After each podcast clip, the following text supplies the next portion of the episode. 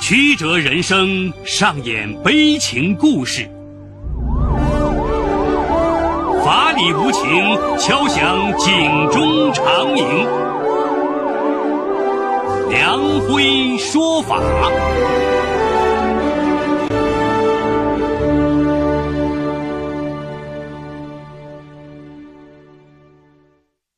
梁辉说法由上海故事广播与现代家庭杂志社联合播出。好故事，好声音，听众朋友，大家好，我是梁辉，欢迎收听梁辉说法。今天我要给大家讲这么个故事，叫《见义勇为之汉》。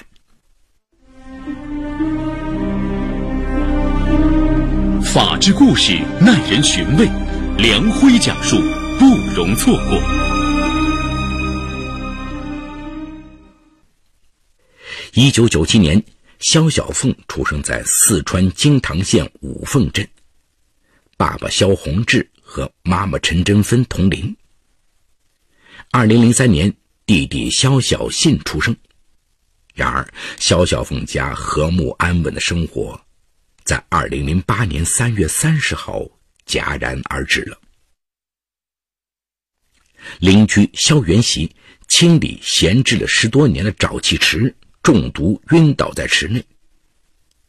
肖小凤的父亲肖宏志听到呼救，就叮嘱肖小凤：“照看好弟弟，不要乱跑。”就飞奔过去救人。因为池内封闭多年，毒气很重，最终肖元喜不幸去世了，而肖宏志也中毒晕厥过去。幺二零急救医生。将肖宏志抬上救护车，担架上的他一动也不动。经过医生的全力抢救，最终肖宏志的性命保住了。可医生说，因为沼气中毒严重，他的脑部严重缺氧，一直处于深度昏迷中，今后可能成为植物人。听到这个消息，陈真芬求医生说：“你一定要救救他，他才三十三岁。”最后，一旁偷偷抹泪的姑姑们扶起了他，全家人坐在医院的走廊上，心情沉痛。接下来的半个月，爷爷奶奶开始照顾肖小凤和弟弟，大家时刻牵挂着父亲。在爷爷的哀叹中，肖小凤努力将心中的隐忧和难过一笔一画的写进作文里。妈妈。不断传来新消息，他睁开眼睛了。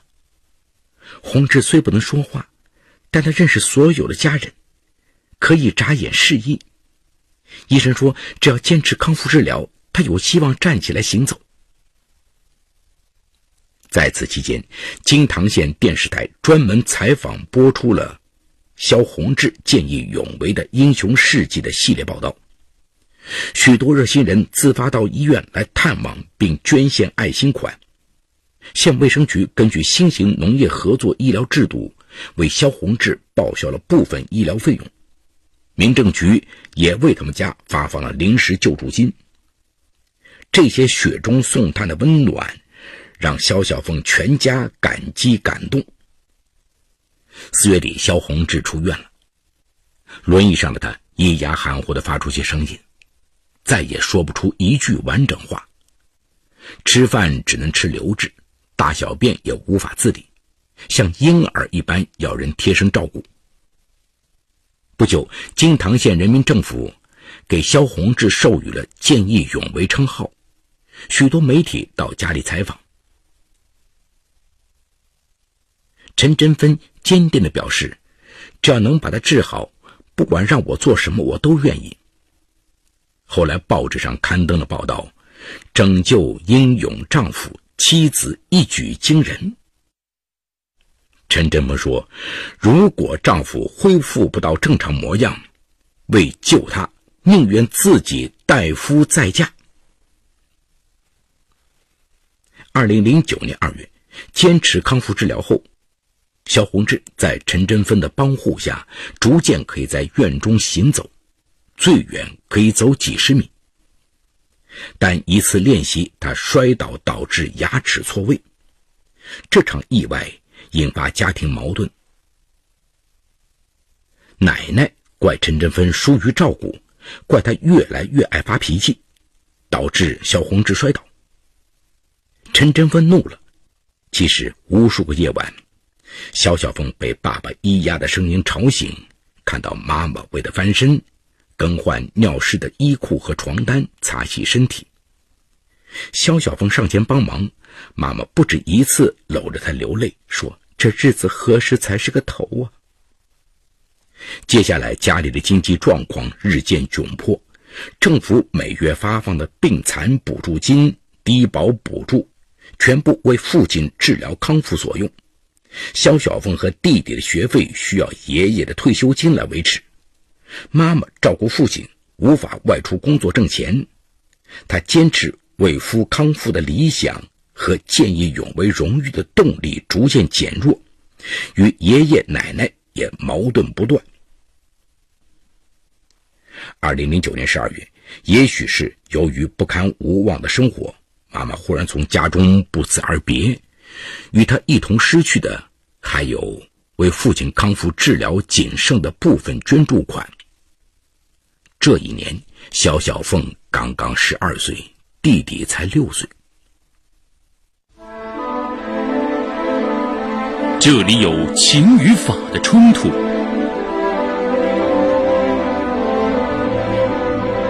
这里有生与死的考验。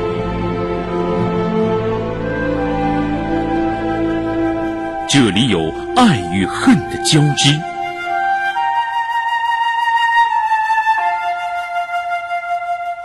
这里有黑与白的较量。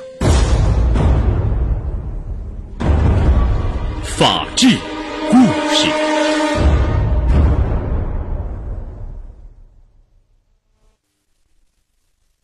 二零一零年春节后，肖小凤和大姑肖红玲。承担起照顾父亲的重任。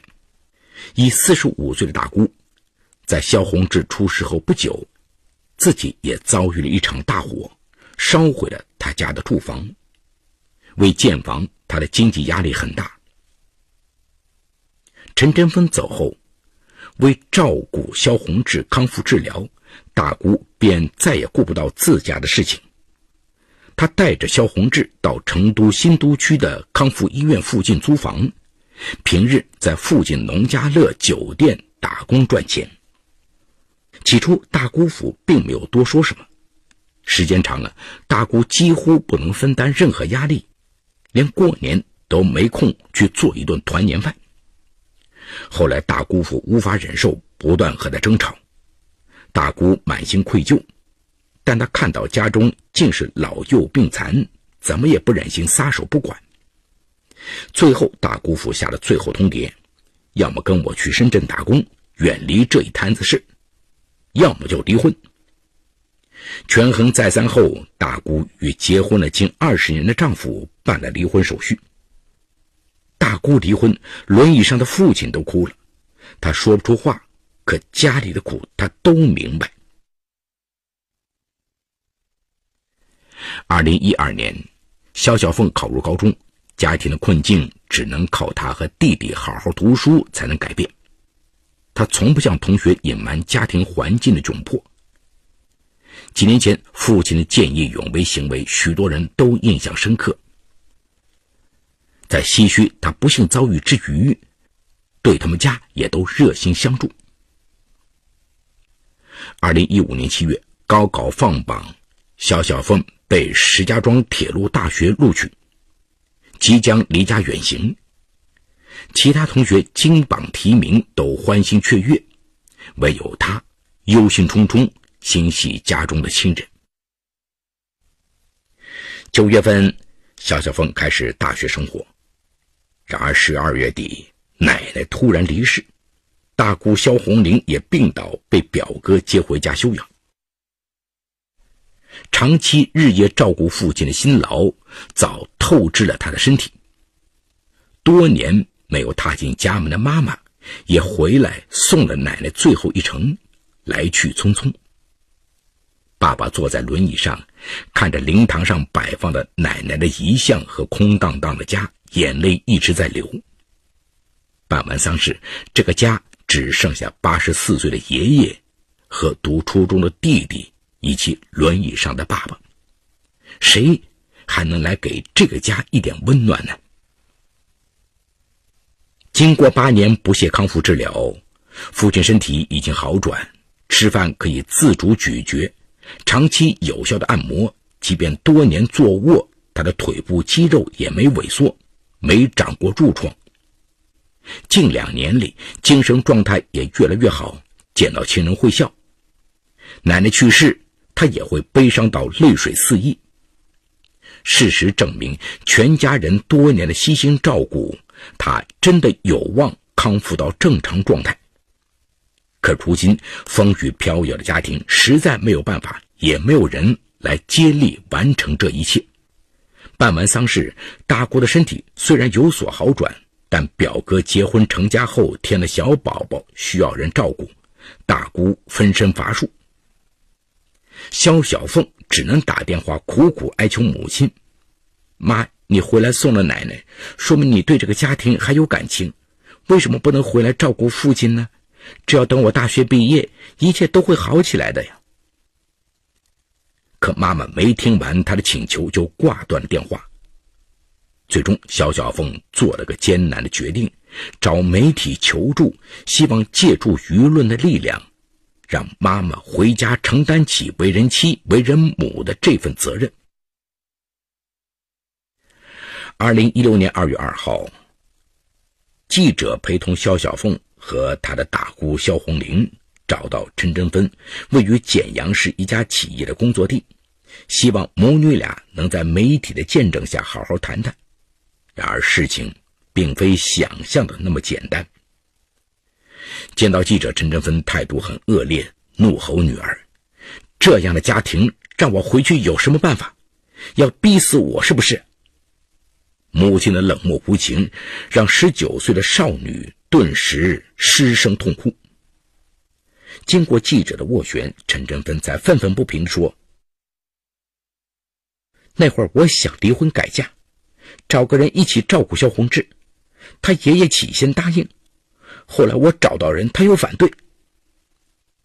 在他看来，自己并没有抛夫弃子，是被逼走的，而且他一直在给女儿钱。一旁的肖晓峰立即指责母亲，虽给过他钱，也只是高三才开始，那些钱根本不足以支付他和弟弟的生活费。陈振芬。则当众怒斥女儿不体谅自己的苦楚。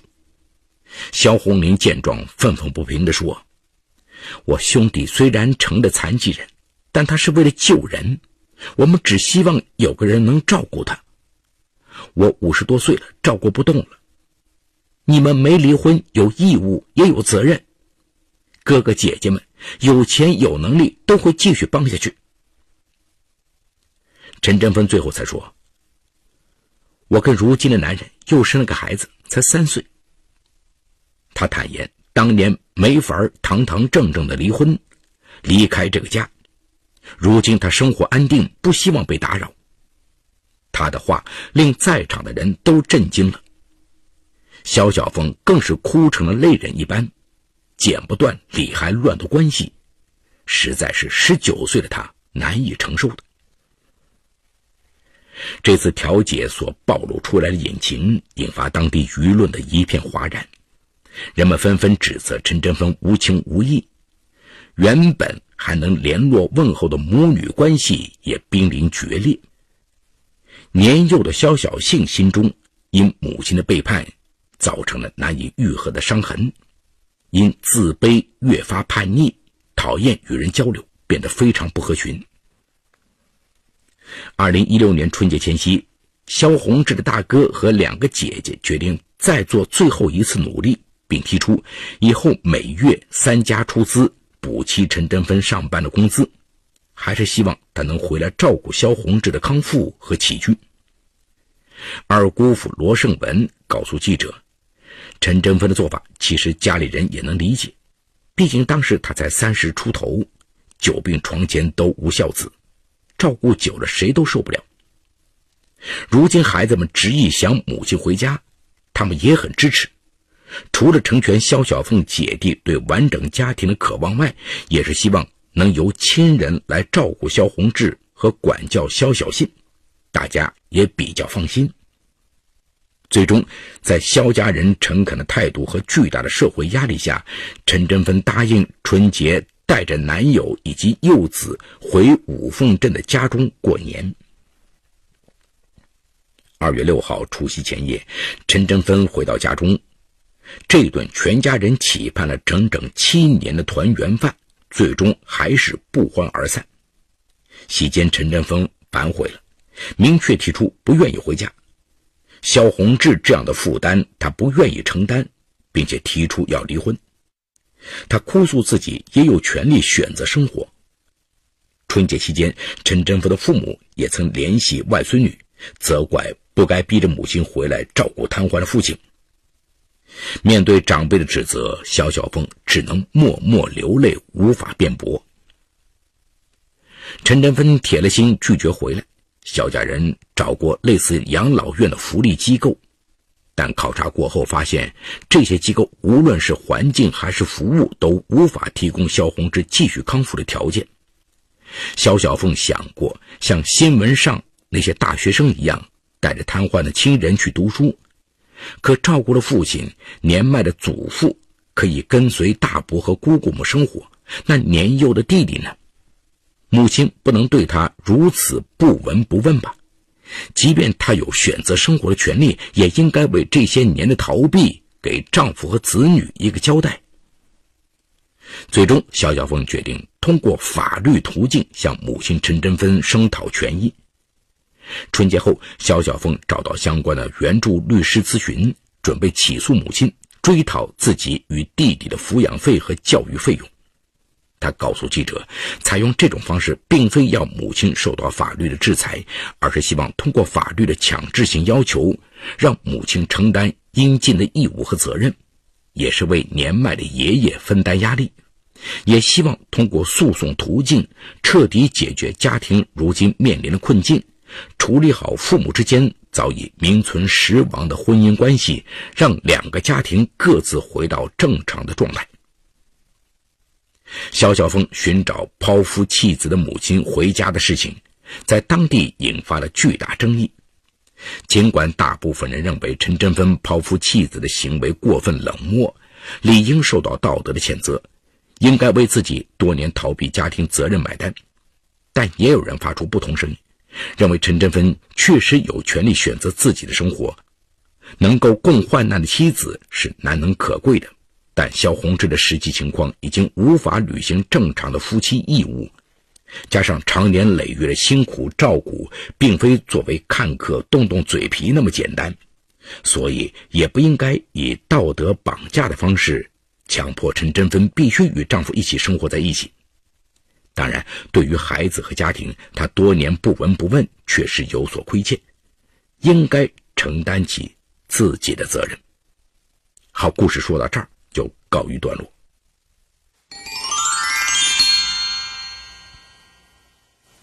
我们是一个重视道义的民族，古有路见不平拔刀相助，今有向雷锋同志学习，可见我们期待。救人于危难之中的英雄，当然也希望每个见义勇为的英雄能够好人有好报。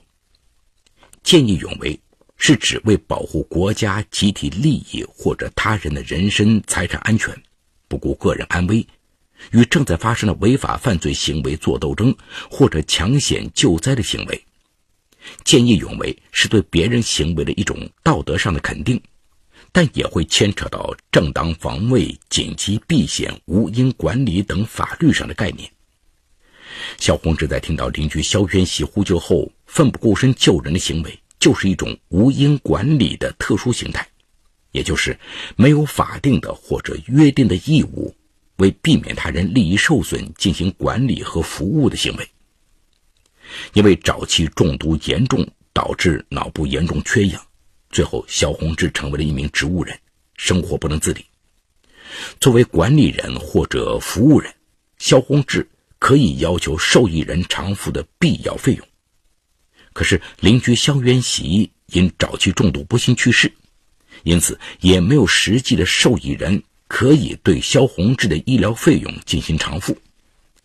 好在金堂县政府授予萧宏志见义勇为称号，民政局和相关部门及时发放救助金，报销部分医疗费用，让肖宏志得以进行康复治疗。在漫长的康复治疗中，妻子陈珍芬不堪重压，从家中不辞而别。后来还改名与他人再组家庭，并有了孩子。陈珍芬与他人重组家庭的行为，属于我国刑法第二百五十八条规定的重婚行为。重婚属于法定的婚姻无效情形，因此萧宏志与陈振芬仍是夫妻关系，有互相抚养的义务。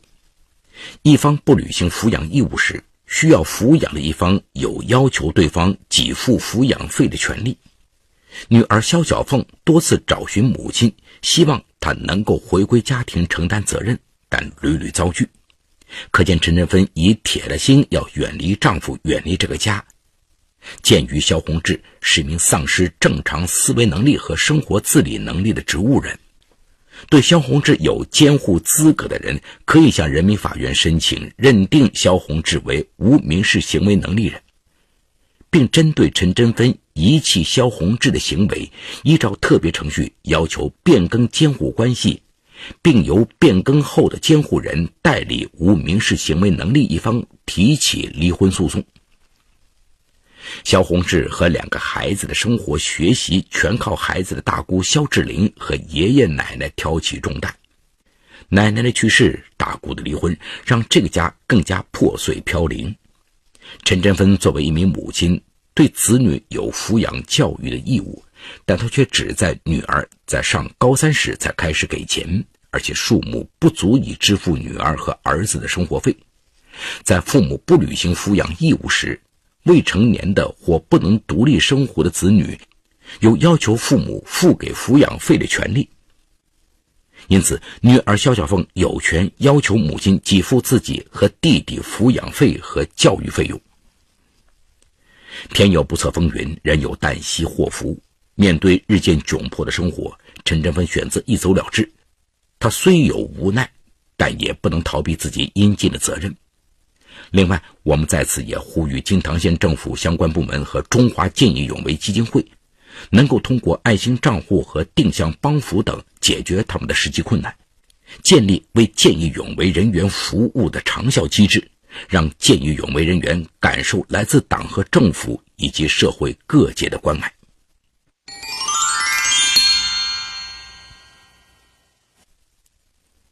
好，感谢静安区人民检察院为本次节目提供的帮助。